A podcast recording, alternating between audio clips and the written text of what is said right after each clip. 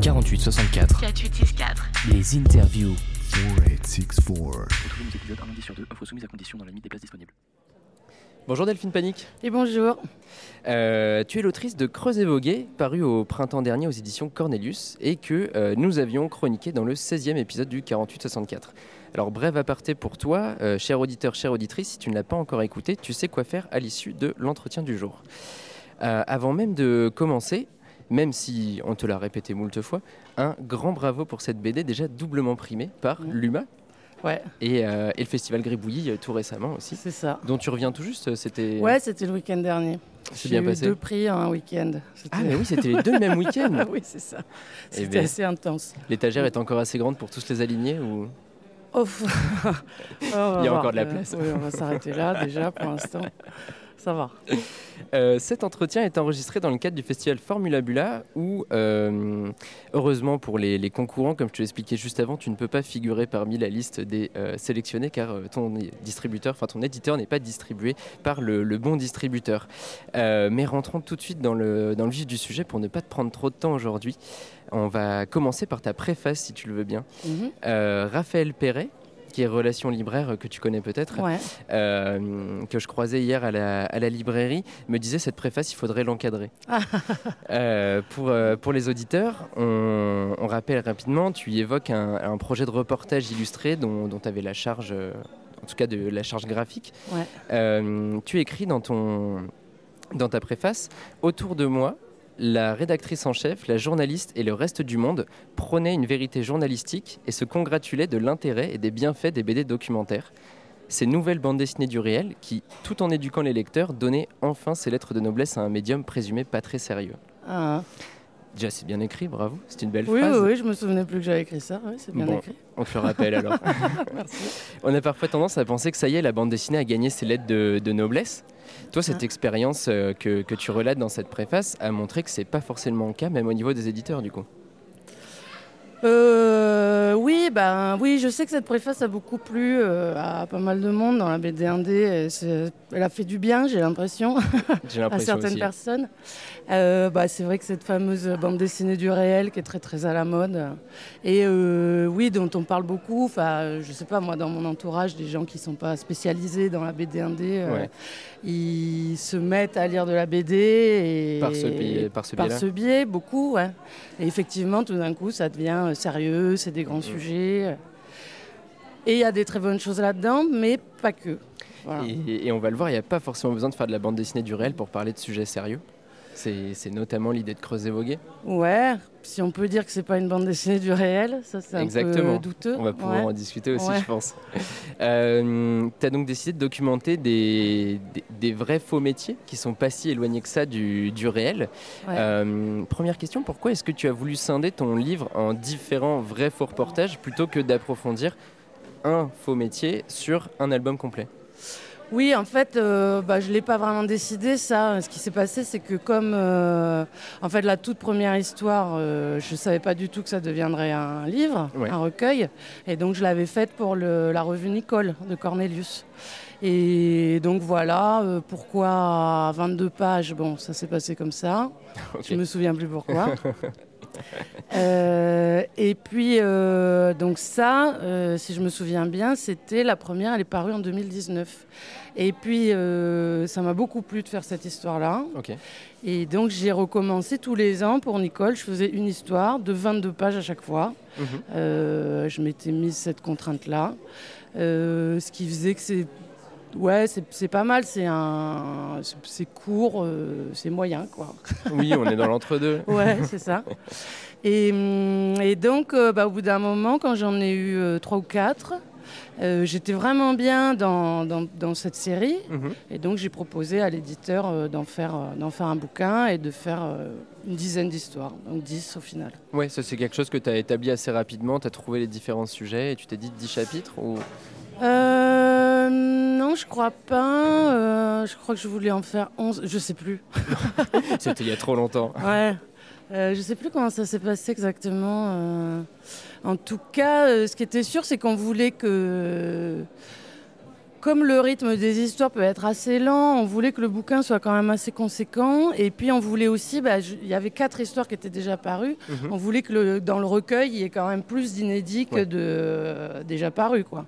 Donc je sais plus, on s'est arrêté sur 10. Parce que Puis il y a un eu une histoire rond. de pagination aussi, je Ah oui, pense, j'imagine. ouais. qui a pas mal joué, qui a même beaucoup joué. Ce qui paraît logique euh, Ouais. avec Oui, le contexte actuel. Ouais.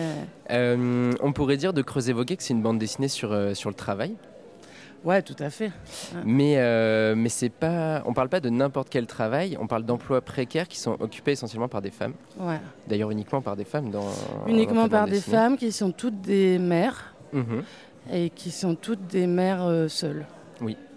En, dans En temps de guerre, que tu as publié il y a qu- quelques années de ça déjà, Ouais. euh, il était aussi question du travail des femmes, même si l'approche était différente. C'est vrai.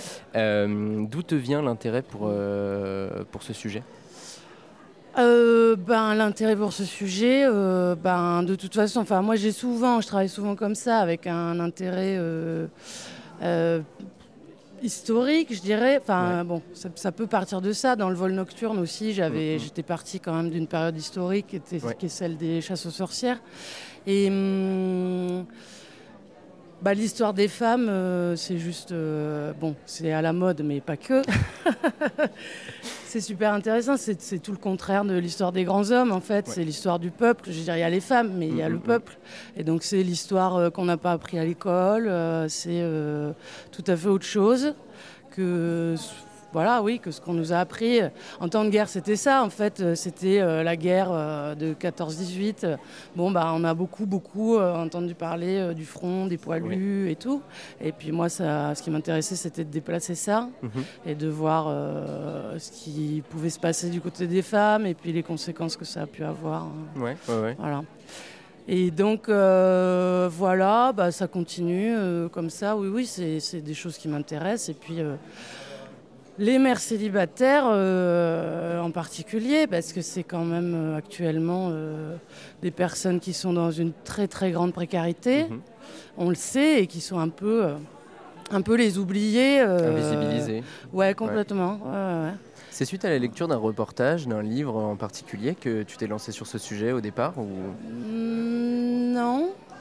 Non, non. Vraiment, la première histoire, ça a été vraiment une réaction à ce, comme je le dis dans la préface, Mhm. euh, à ce, ce- ce projet que j'avais fait euh, euh, avec une journaliste. Et hum, c'était vraiment cathartique, quoi. C'était vraiment. Je sortais de ça.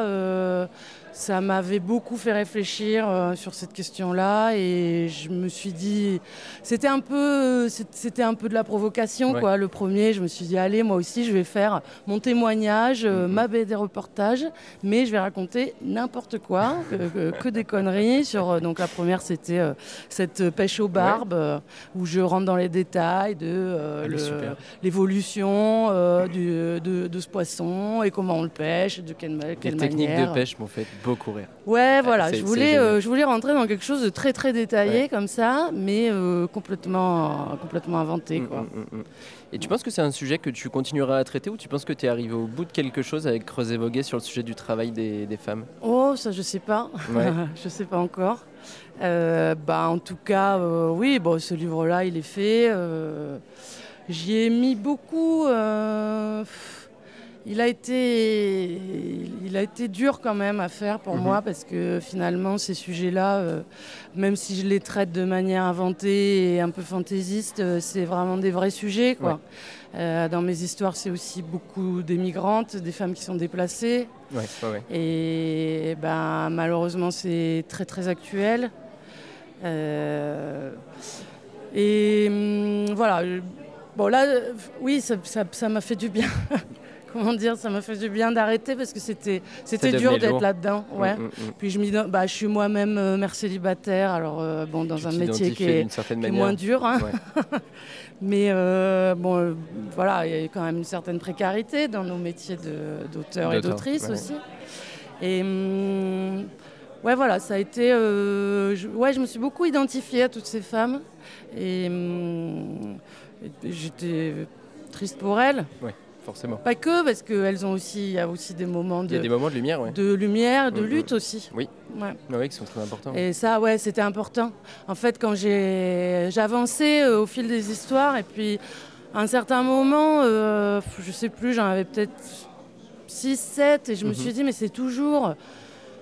euh, pff, elles, elles sont toujours tellement dans des états de victimes. Ouais. Et hum, voilà, je me suis dit, mais il n'y a pas que ça, je ne peux pas montrer que que ça. Voilà. Il faut que je montre aussi le- la solidarité, la lutte, euh, parce que ça, ça existe, Ça existe et c'est puissant. Mm, mm.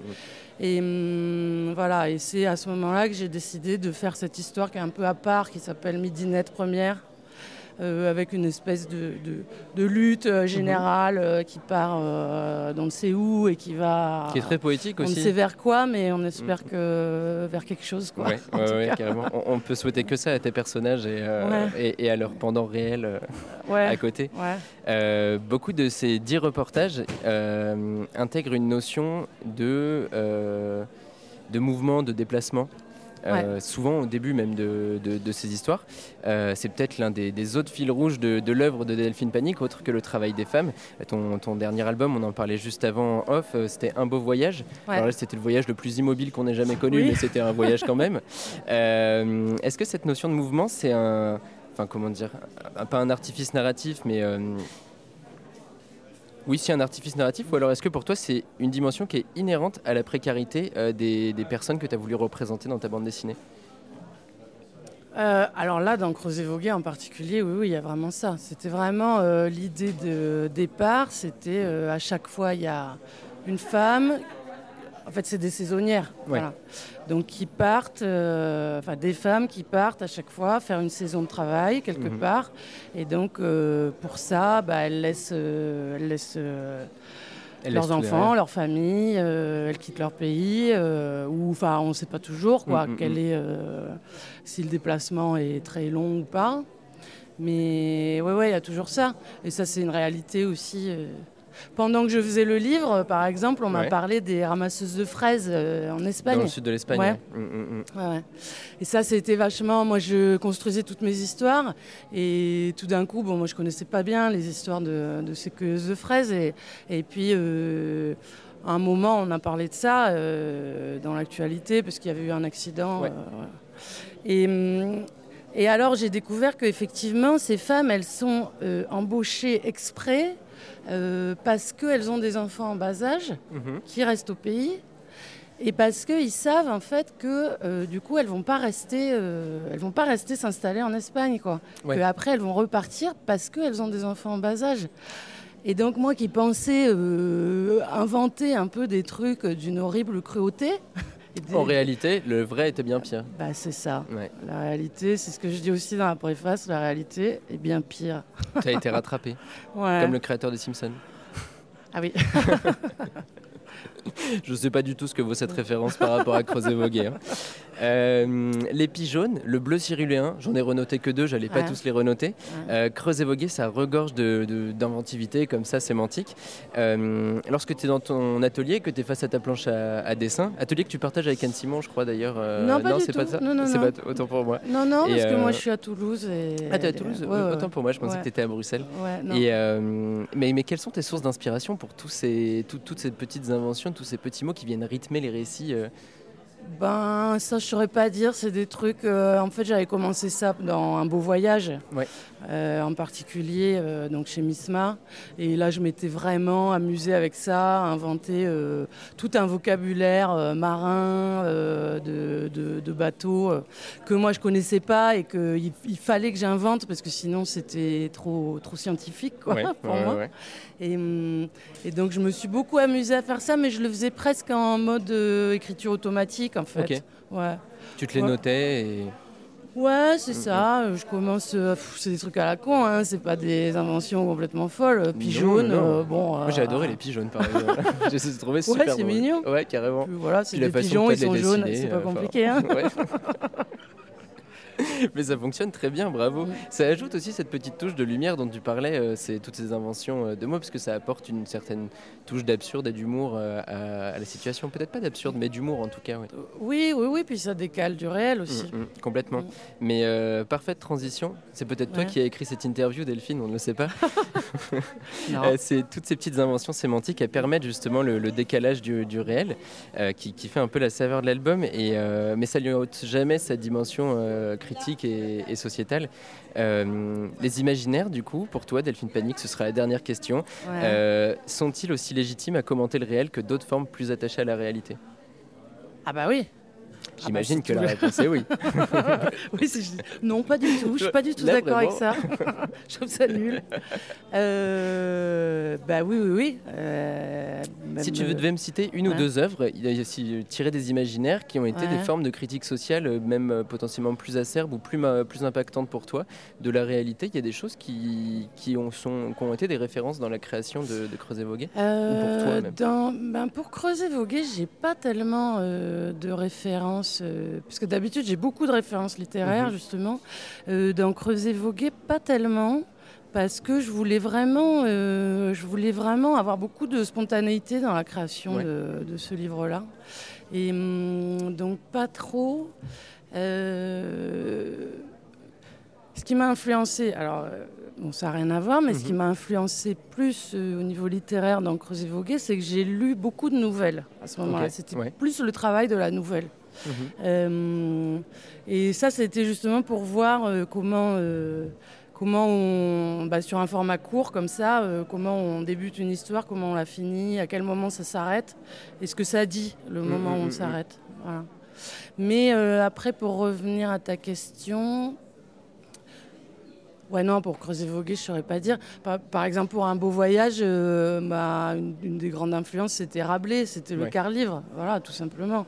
Bon, le truc euh, de base, hein, que tu avais, désolée. déjà, euh, que t'avais déjà commenté dans les classiques de, Ouais, de c'est ça. Patrick, Ouais, ouais, il me ouais, semble. ouais. hein, ouais. Oui, qui est un grand classique pour moi. Et, et voilà, bon, qui fait partie de ces récits de voyage euh, imaginaires et qui, en Mhm. même temps, euh, en étant complètement dans l'imaginaire, euh, vont vraiment critiquer des, des sociétés, enfin les rendre absurdes et les rendre, du coup, en- enfin encore plus dans le réel, quoi. euh, parce qu'on on, on comprend bien de quoi il s'agit. Enfin bon, le quart-livre, c'est Oui, tout le sujet du truc. Ouais, je vais pas commencer. On peut faire une disserte sur le quart livre, hein, si tu veux. Oh non. Et donc voilà, mais pour creuser Voguet, euh, là tout de suite, euh, euh, non, ça me vient pas. Et donc on dit oui aux imaginaires.